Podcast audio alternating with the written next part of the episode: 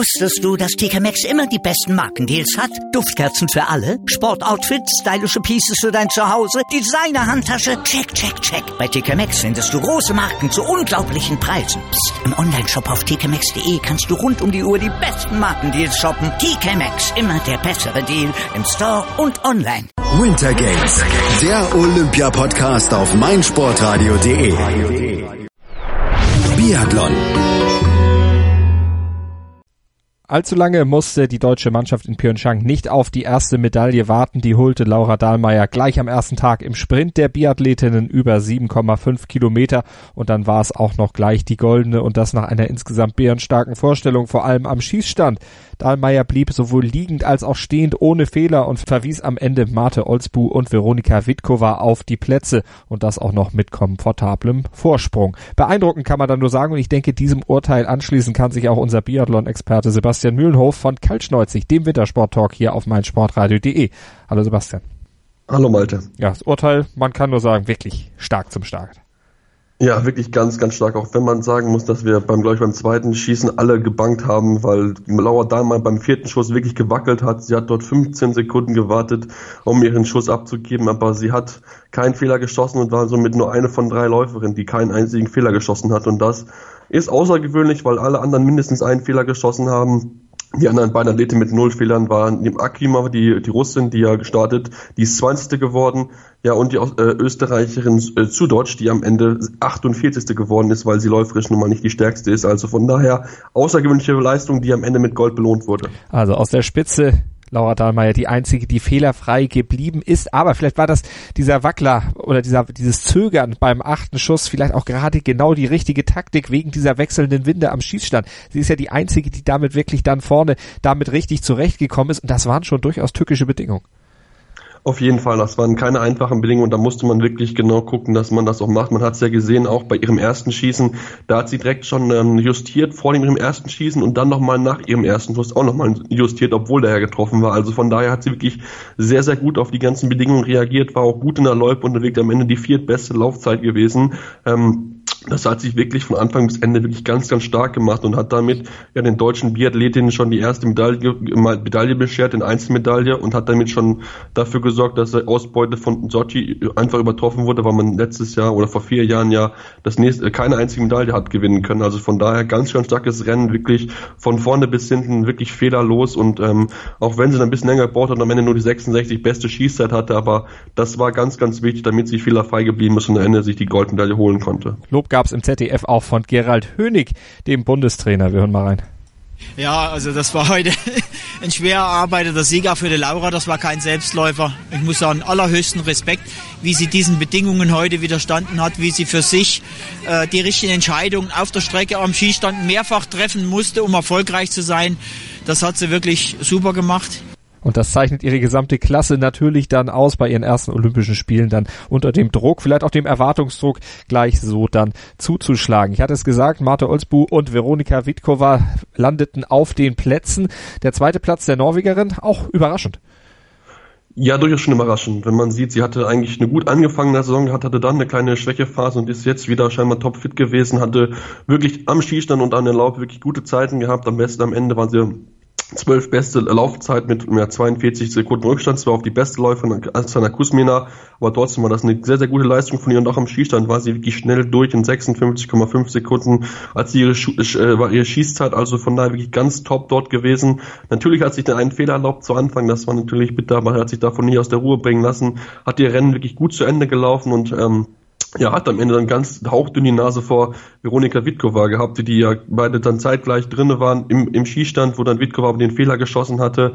Ähm, und die hatte dann am Ende vielleicht das ein oder andere könnte dann zu viel liegen lassen. Ähm, es war wirklich ganz, ganz knapp. Die waren das bisschen besser in Läufe gewesen, am Ende zwei Sekunden dort besser, aber hat halt ein bisschen länger am Skistand gebraucht, sodass ja, Ölsbus sich überraschend die Silbermedaille holen konnte und auch Witkova auf Platz drei war auch nicht unbedingt mitzurechnen vorher. Mhm, denn die anderen Namen, du hattest ja zum Beispiel Anastasia Kuzmina schon angesprochen oder auch Daria Domracheva oder auch Kaiser Meckerein, die hatten alle ihre liebe Not mit dem Schießen. Kuzmina drei Schießfehler, Domracheva zwei Schießfehler und Kaiser Meckerein auch drei Fahrkarten. Die landeten entsprechend dann eben auch erst ziemlich weit hinten.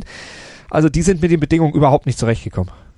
Nein, auf keinen Fall. Also bei Kusmina hatten wir es von Karl Schnüssel ja schon gedacht, dass sie wahrscheinlich die Top-Favoritin ist auf den Sieg, auch wenn sie gut, äh, gut reingekommen ist in die Saison und auch wirklich gute Leistung schon gezeigt hat. Aber in den letzten Wochen hat es bei ihr nicht so funktioniert und das hat sie jetzt auch gezeigt, hatte wirklich große Probleme am Schießstand.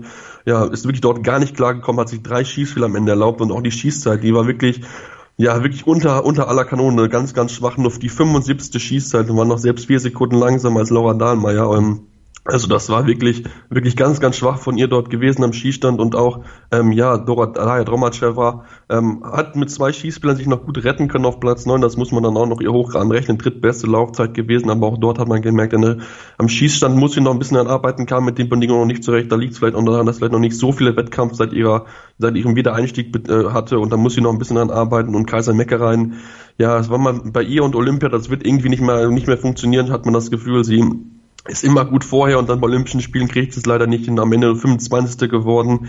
Ähm, die Laufzeit ist eigentlich gut, äh, mit sechs beste Laufzeit, zwar etwas langsamer als Laura Dahlmeier, zehn Sekunden, aber trotzdem kann sie damit zufrieden sein. Aber halt das Schießen ist ihr großes Problem. Da ist sie am Ende 70, 70 beste Schießzeit gewesen, mit 1,21 hat sie dort gebaut und ja, da wird es entsprechend schwierig vorne mitzulaufen. Man sollte sie trotzdem aber für den Verfolgungswettkampf nicht außer Acht lassen, weil auch wenn es dann am Ende ja, Ende 1,30 Rückstand geworden sind. Ähm, kann, kann und alles passieren. Auf Platz 4 sind es aktuell 40 Sekunden. Also da ist noch alles möglich und das ähm, wird sie versuchen jetzt besser zu machen und sich endlich diese verflixte Einzelmedaille zu holen, die ihr bei Olympia noch fehlt. Sie hat ja noch Chancen, das dann wirklich zu schaffen wenn wir jetzt über den Sieg von Laura Dahlmeier gesprochen haben, dann verdeckt das natürlich so ein bisschen, dass auch die anderen deutschen Damen durchaus gut unterwegs waren. Vor allen Dingen Vanessa Hinz ist Fünfte am Ende geworden, vor allen Dingen eine gute Schlussrunde absolviert und nur einen Schießfehler sich erlaubt. Fünfter Platz, 40 Sekunden Rückstand hinter ihrer Landsfrau, also zweitbeste Deutsche.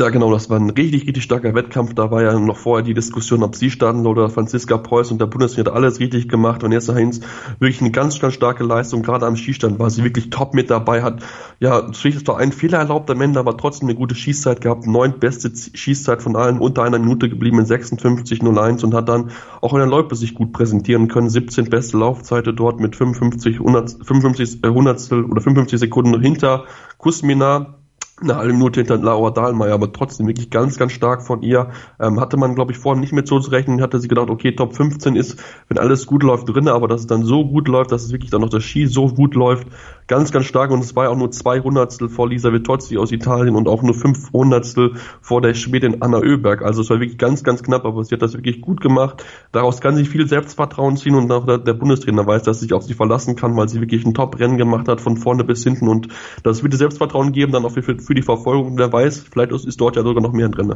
Also drücken wir natürlich die Daumen. Franziska Hildebrand, Zwölfte geworden, sich einen Fehler im Stehenschießen erlaubt. Genauso Denise Herrmann, die hatte sogar zwei im Stehen schießen und sich da eine eigentlich deutlich bessere mögliche Platzierung zunichte gemacht. 21. ist sie am Ende geworden, aber ohne die zwei Schießfehler, da hätte es deutlich was anderes werden können.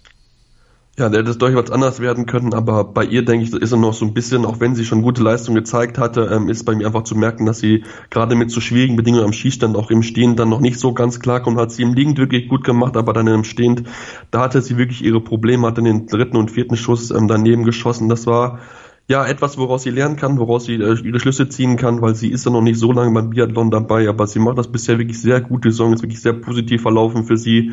21. mit 1,19 Rückstand. Ähm, ist gut. Auf der Loipe war es, war es auch mit einer guten, guten Laufzeit, acht beste Laufzeit am Ende, wirklich sehr, sehr gut gewesen. Aber wie gesagt, das Schießen, da muss sie noch ein bisschen anarbeiten. Gerade das Stehenschießen ist sie noch ein bisschen wackelig, aber trotzdem, sie macht da bisher wirklich sehr, sehr gute Leistung ähm, und wird dann natürlich jetzt auch in der Verfolgung versuchen, dort vorne mit anzugreifen. Wird natürlich schwierig werden, weil es dann zweimal Stehenschießen gibt und wenn es eh nicht schwierige Bedingungen werden, wird es für sie ganz schwierig, aber man sollte sie trotzdem nicht außer Acht lassen. Gerade natürlich auch für Staffel ist sie eine Kandidatin, weil sie dort ja nachladen kann. Also von daher ist das gut, dass sie sich schon mal testen kann, wie der Skistand ist ähm, und dass sie jetzt ihre Schlüsse rausziehen kann und dann in den nächsten Wettkämpfen voll angreifen kann und mal gucken, wie sie dann dann abschneiden kann. Und Schlüsse wird auch der Bundestrainer Gerald Hönig sicherlich ziehen. Auch er hat sich dann zu seinen anderen Mädels außer Laura Dahlmeier im ZDF dann auch nochmal geäußert muss aber auch sagen, die Laura überstrahlt äh, eine gute Mannschaftsleistung.